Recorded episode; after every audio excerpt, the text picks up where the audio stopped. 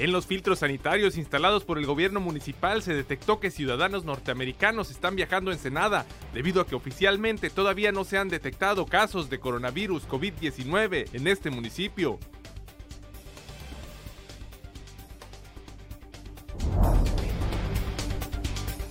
El gobierno municipal anunció el cierre de las playas más visitadas por los bañistas para evitar aglomeraciones que puedan propagar el coronavirus COVID-19. Quienes se resistan a acatar la indicación podrán ser multados o arrestados, señaló Luis Felipe Chan Baltazar, director de Seguridad Pública Municipal. La Comisión Nacional de Derechos Humanos puntualizó que no puede prohibirse la libre circulación y tránsito de los ciudadanos en Baja California y que las indicaciones del gobernador, alcaldes y otras autoridades en el marco de la emergencia sanitaria son meros exhortos o recomendaciones. El gobierno del estado lanzó ayer la convocatoria para el programa de apoyo a la micro, pequeña y mediana empresa Emprende Tradicional 2020 y las solicitudes presentadas a las pocas horas de la publicación fueron numerosas y se espera que se acumulen muchas más. Tres homicidios ayer en este puerto. Dos personas fueron ejecutadas en la avenida Reforma a las 8 de la noche y otra más fue muerta en la colonia popular 89.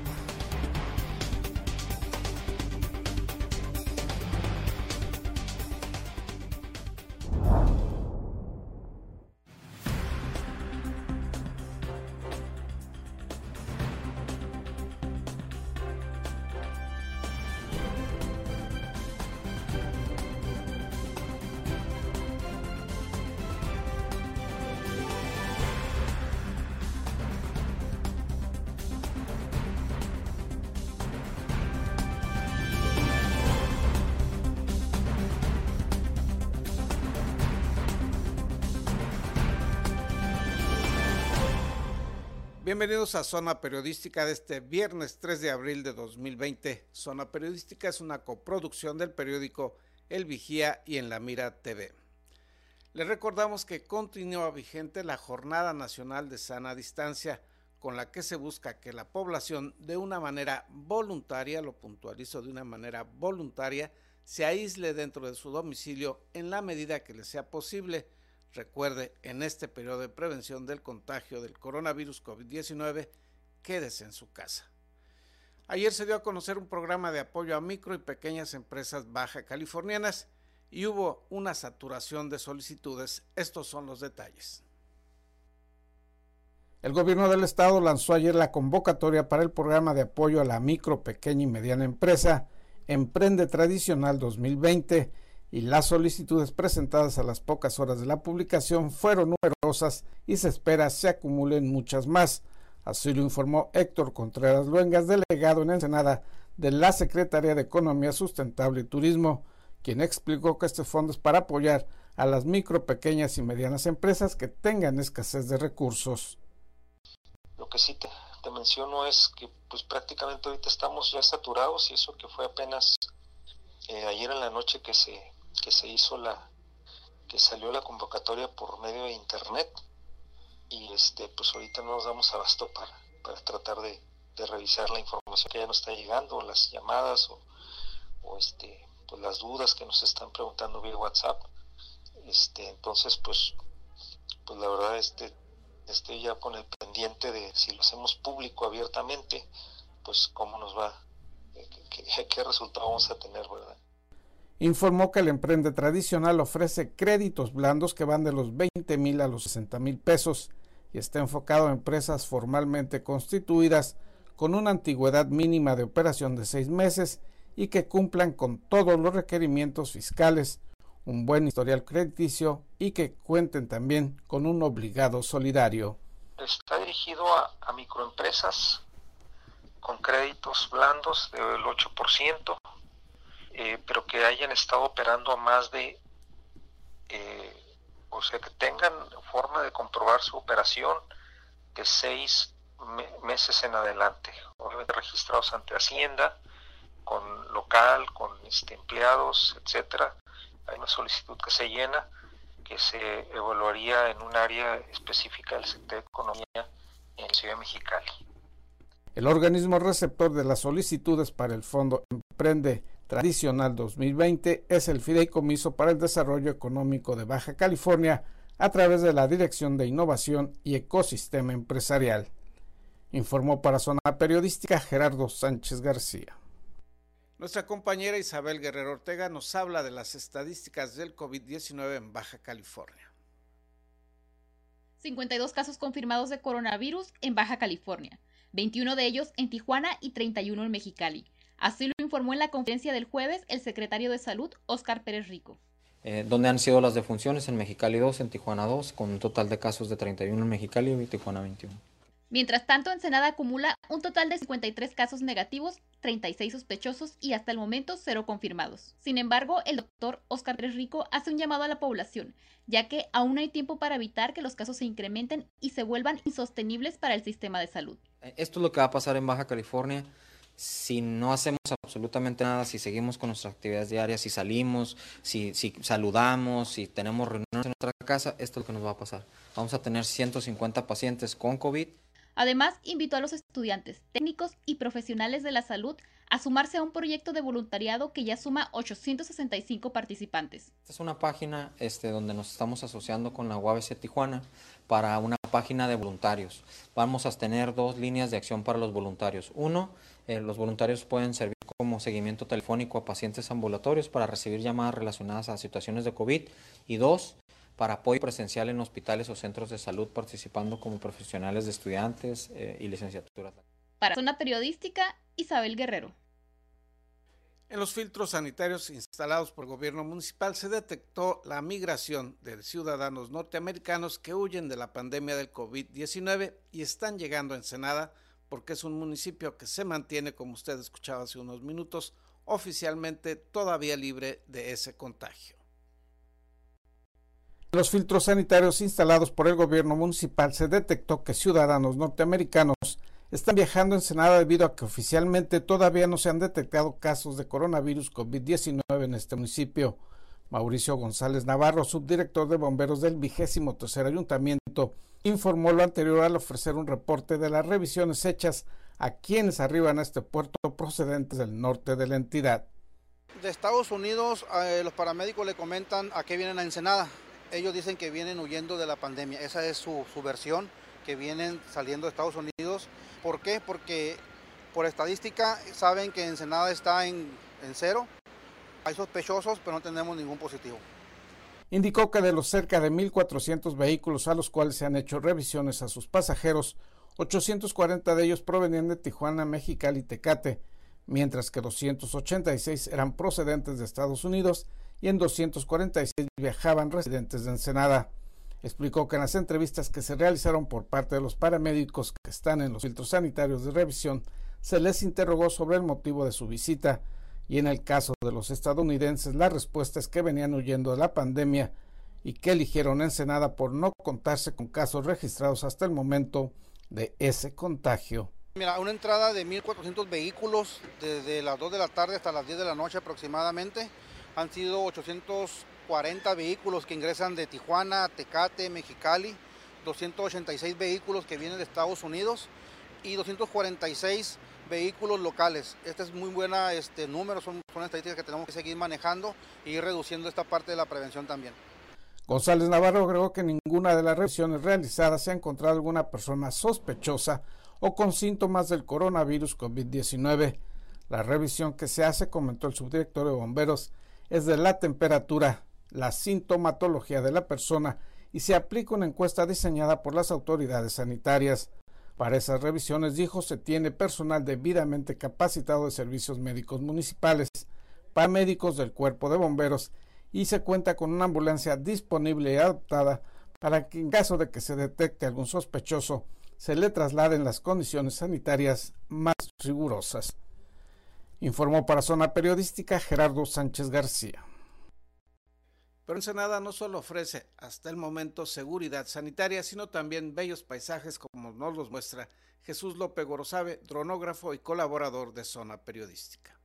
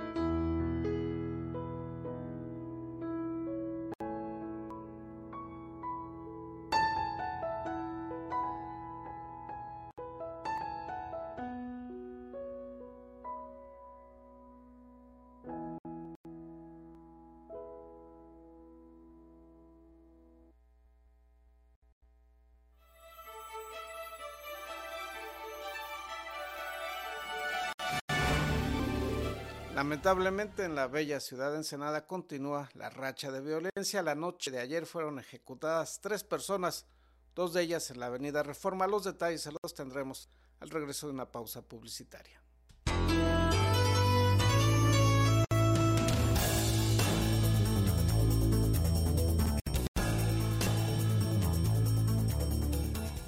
Tres muertos el día de ayer en este puerto. En lo que va de este mes de abril, cuatro personas han sido asesinadas en este municipio. Un nuevo ataque privó de la vida a tres personas anoche en dos sitios distintos. En uno de ellos una mujer y un hombre fueron baleados en la reforma a la hora de mayor tránsito vehicular. El ataque de mayor impacto se presentó cerca de las 19.37 horas en el la corporación localizó a una mujer y a un varón lesionados en el interior de un vehículo tipo pickup de color rojo que estaba estático sobre el carril izquierdo de la reforma. La benemérita institución halló que las víctimas no tenían signos vitales y mostraron heridas producidas presuntamente por impactos de bala. La unidad de las víctimas, al parecer, paró su marcha al estrellarse contra una camioneta blanca que se encontraba delante después del violento ataque. Esta mortal agresión se presentó sobre el carril izquierdo de la avenida Reforma con orientación del sur al norte, a unos metros del Boulevard Cerducho, entre el Hospital General de Ensenada y la Unidad Valle Dorado de la UABC.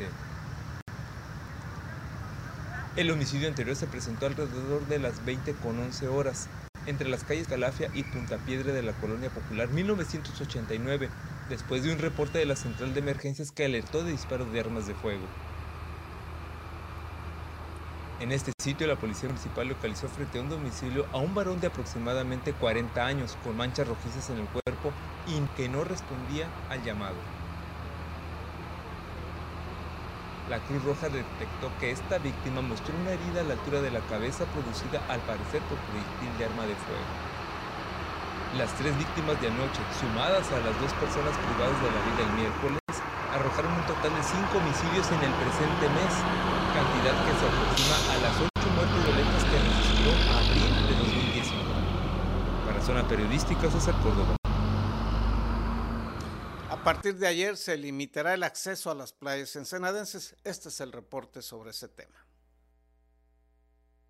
El gobierno municipal ensenadense anunció el cierre de las playas más visitadas por los bañistas para evitar aglomeraciones que pudieran propagar el coronavirus COVID-19. Quienes se resistan a acatar la indicación podrían ser multados o arrestados. Luis Felipe Chan Baltasar, director de Seguridad Pública Municipal, señaló que las personas que pretendan acudir a las playas se les invitará a desalojar y si la persona es omisa se considerará desacato y se pondrá a la disposición del juez calificador. Nosotros estamos invitando eh, a través de algunos filtros que son de manera momentánea eh, y invitando a la gente que está circulando sobre la vialidad donde se está el infiltro para que, bueno, si no, hay, si no es importante la actividad que está desarrollando en ese momento a bordo de su vehículo, pues a que se resguarde en su domicilio. Las sanciones, dijo, podría ser un arresto por 36 horas y una multa que podría ir de 1 a 40 unidades de medida actualizada. UMAS. El titular de Seguridad Pública, Chan Baltasar, reconoció que la ciudadanía ensenadense ha sido respetuosa las indicaciones hechas por las autoridades sanitarias para prevenir los contagios del COVID-19 y hasta el momento por parte de esa corporación no se tienen incidentes registrados de desobediencia a esas recomendaciones.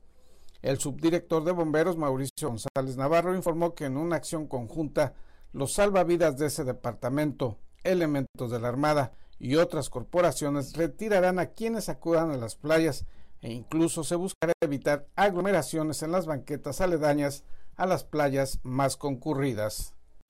Retirar a toda persona que venga también a hacer ejercicios en estas áreas y indicándoles que se mantengan en casa. Esas son las indicaciones que tenemos. Vamos a reforzar los patrullajes en la tarde, en el día, con salvavidas y con cuatrimotos. González Navarro agregó que se estarían reforzando los patrullajes por parte de los salvavidas para evitar que las personas se introduzcan a la playa.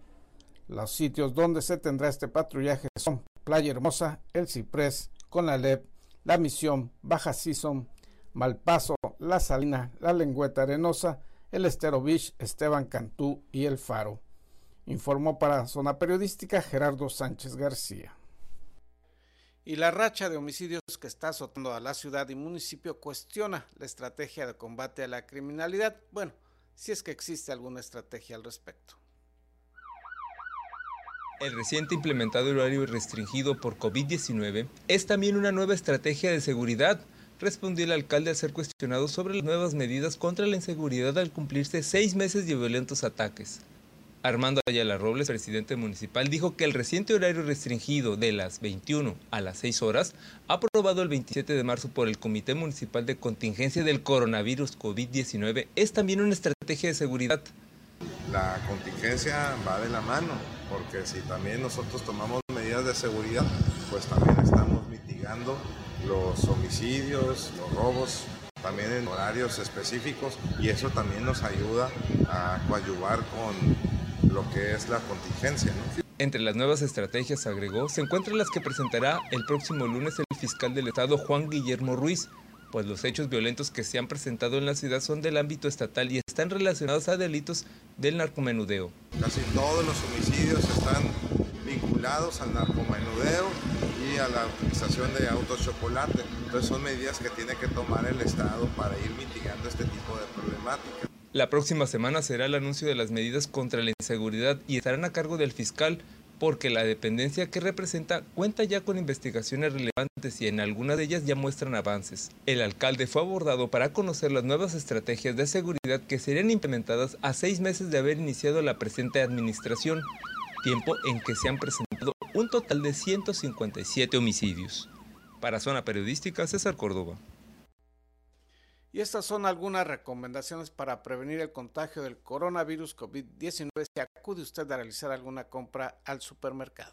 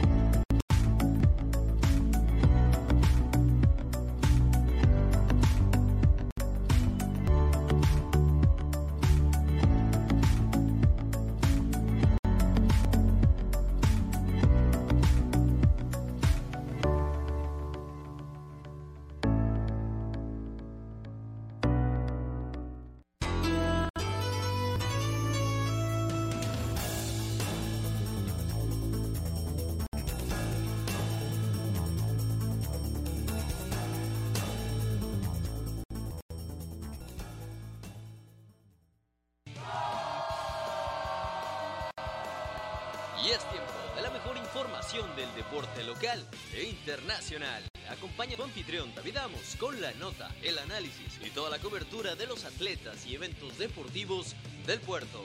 Ya inicia en la mira Deportes.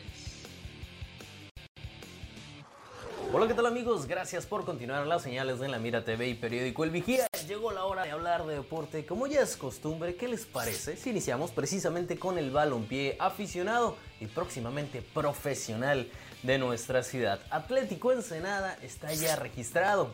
La Liga de Balompié Mexicano confirmó en un comunicado el nombre de las cuatro franquicias ya inscritas, 15 en proceso y una con solicitud.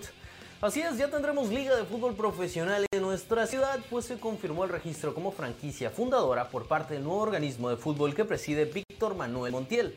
Con un total de 15 equipos se encuentran en proceso de registro y todo parece ser que el 18 de septiembre en Ensenada, aquí en nuestra ciudad, será el juego inaugural. Pero bueno, también hay más noticias, porque no todo es fácil. Hay más noticias sobre este tema porque tener esta liga no va a ser cosa fácil. Primero, se toparon con que ya hay promotores, ¿cómo la ven? Así es, se supone que esta liga es para evitar este tipo de cosas y que ya hay promotores que ilegalmente están buscando promover, registrar y pedir dinero a jugadores por contratos en esta nueva liga. Como lo es quien se hace llamar Héctor Morales, que actúa en redes sociales de esta manera. Por su parte, la liga se ha declarado rotundamente en contra de este tipo de acciones, pues se dice ser creada para aportar al crecimiento del fútbol y un contrapeso de las malas costumbres del fútbol profesional mexicano. Pero bueno, siguen las noticias sobre este tema, sobre esta nueva liga que en la cual Ensenada va a formar parte porque el regidor independiente Raúl Vera asegura que sigue sin existir un acuerdo de comodato con esta nueva liga de balompié. El regidor indicó que no hay un acuerdo aún entre el ayuntamiento y el Atlético Ensenada Fútbol Club para que el estadio de Ciudad Deportiva sea la sede oficial. Caso curioso porque la liga ya se dice ser parte de Ensenada, se dice tener casa y la verdad es que en lo que respecta al ayuntamiento de Ensenada e Inmudere esto sigue sin serlo. No tienen casa, o por lo menos no oficialmente, por más que lo diga en sus redes sociales la liga de fútbol o de balompié profesional y en este caso la gente en Ensenada.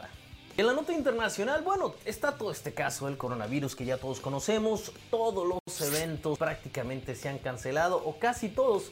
Y saben, hay uno que aún no, y uno de los más importantes, el Tour de Francia. Así es, el Tour de Francia mantiene su calendario original y no considera recorrer ni recorrer la carrera sin público. La organización del Tour de Francia afirmó que la edición de este año, de 2020, se mantiene programada en las fechas originales aunque también está pendiente sobre la expansión del coronavirus para valorar otros escenarios. En caso de que no pueda llevarse a cabo entre el 27 de junio y el 19 de julio. Asimismo, Christian Prudhomme, director del Tour, destacó que hasta el momento se descarta que la prueba vaya a llevarse a cabo sin público. Todo parece ser que sí va a haber Tour de Francia y que vaya, no se va a negar al público, el público se va a juntar ahí, va a haber aglomeración, así que veremos qué sucede, veremos también cómo avanza el virus.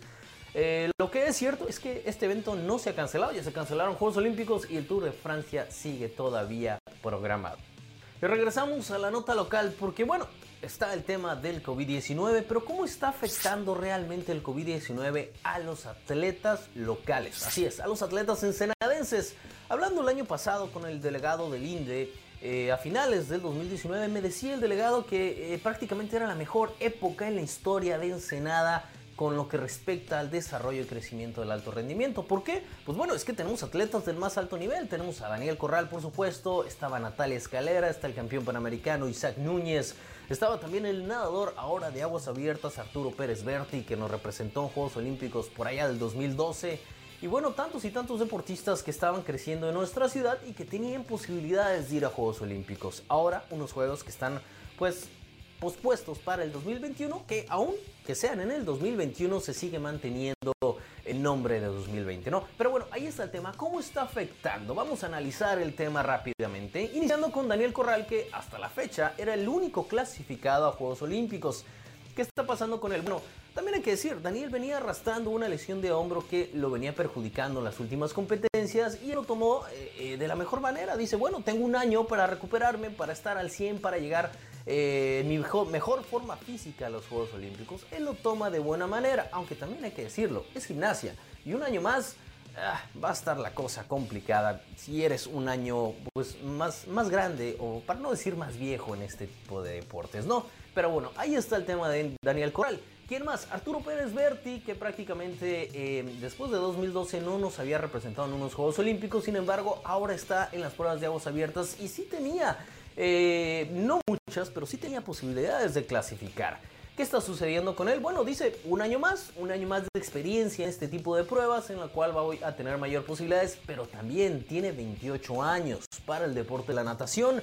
Eh, eh, eh, ya es pues una edad avanzada y complicada para seguir rindiendo al máximo nivel. Un año más puede beneficiarle por un lado porque gana experiencia y por el otro pierde porque pues vaya es más grande en este tipo de deportes. ¿Qué nos queda? Por otro lado, Isaac Núñez, que es campeón panamericano, y nos queda también Natalia Escalera. Lo analizamos rápidamente. Isaac Núñez es campeón panamericano y sí tenía posibilidades de ir a Juegos Olímpicos o, de arañar por ahí una clasificación. Sin embargo, Isaac aún es joven. Isaac realmente esto creo yo, digo, es mi opinión solamente, que le va a beneficiar. Que los Juegos Olímpicos vayan al 2021 para Isaac le va a beneficiar porque va a llegar eh, más maduramente. Y también es exactamente el mismo caso de Natalia Escalera, que es la más chica de la selección mexicana, es la menor, un año más, lo único que va a hacer es darle más experiencia. Es una lástima no poder verlos en los Juegos Olímpicos y no poder cumplir más que nada este objetivo, porque a final de cuentas es deporte y en el deporte todo el que ha estado metido en el deporte sabe y entiende perfectamente que vaya, cualquier cosa puede pasar y como en un año clasificas y cumples uno de tus mayores sueños, en otro año puede que no, que te lesiones o pase, vaya, cualquier tema de este tipo. Pero bueno, ahí está el análisis de los deportistas más destacados. Tenemos boxeadores increíbles también que por su tipo de deporte, bueno, no, no están buscando aspiraciones de llegar a Juegos Olímpicos. Pero sí está el tema de Max Flores, por ejemplo, que se le cayó su pelea. Están toda la gente de las artes marciales mixtas eh, desesperados porque hay muchísimas peleas que, no saben qué, qué, va a suceder y vaya que lo estaban haciendo bien toda la gente del Victoria Fight Club. Así que bueno, ahí está el tema del COVID-19 en lo que está afectando a nuestra ciudad y a nuestros deportistas ensenadenses, porque sí se habla muchísimo a nivel internacional, que los futbolistas, que unos que se quieren bajar el sueldo, otros que no, etcétera, pero creo que aquí que somos ensenadenses debemos de poner atención a toda esta gente, también la de patines, Melissa Orozco, que, que no sabe qué, cómo va a estar su próxima temporada, la gente de la Olimpiada Nacional, que dicen que se va a retrasar, que se va a posponer, pero al final de cuentas nadie sabe nada. Es un tema bastante grave, bastante interesante. Lo único que yo les puedo decir es que pues tomen sus precauciones y que no se desmotiven. Si pueden entrenar en casa, háganlo y que siempre habrá, como dicen por ahí, el deporte siempre da revanchas. Y ahora sí, para cerrar la nota deportiva, ¿qué les parece si nos despedimos como, como desgraciadamente ya se está haciendo costumbre con uno de los mensajes de uno más de los deportistas afectados? pero que levantan la cara y que dicen, bueno, todo se puede, hay que tomar sus precauciones, por supuesto, con el tema del COVID-19. Uno de los grandes, Arturo Pérez Berti, nadador olímpico, los Juegos Olímpicos, por supuesto, del año 2012, aquí con ustedes. Hola, ¿qué tal? Les saluda Arturo Pérez Berti, nadador olímpico de Ensenada. Como ya sabrás, hoy en México y en el mundo está pasando por una situación de contingencia dada por el COVID-19. Sé que te gusta salir, hacer ejercicio al aire libre, pero hoy más que nunca México te necesita. Por favor, cuídate, a tu familia y quédate en casa. Quédate en casa. Y bueno, ahí está por supuesto el mensaje del nadador olímpico Arturo Pérez Berti. Tomen sus precauciones. Por mi parte me despido. De verdad, gracias por su atención y de mantenerse, por supuesto, en las señales de la Mira TV y Periódico El Vigía. Despido también su noticiero de Zona Periodística con Gerardo Sánchez. No se lo pierdan completamente en vivo de lunes a viernes en punto de las 7.30 de la mañana. La mejor información del puerto de Ensenada aquí la encuentran. Mi nombre es David Amos. Hasta la próxima.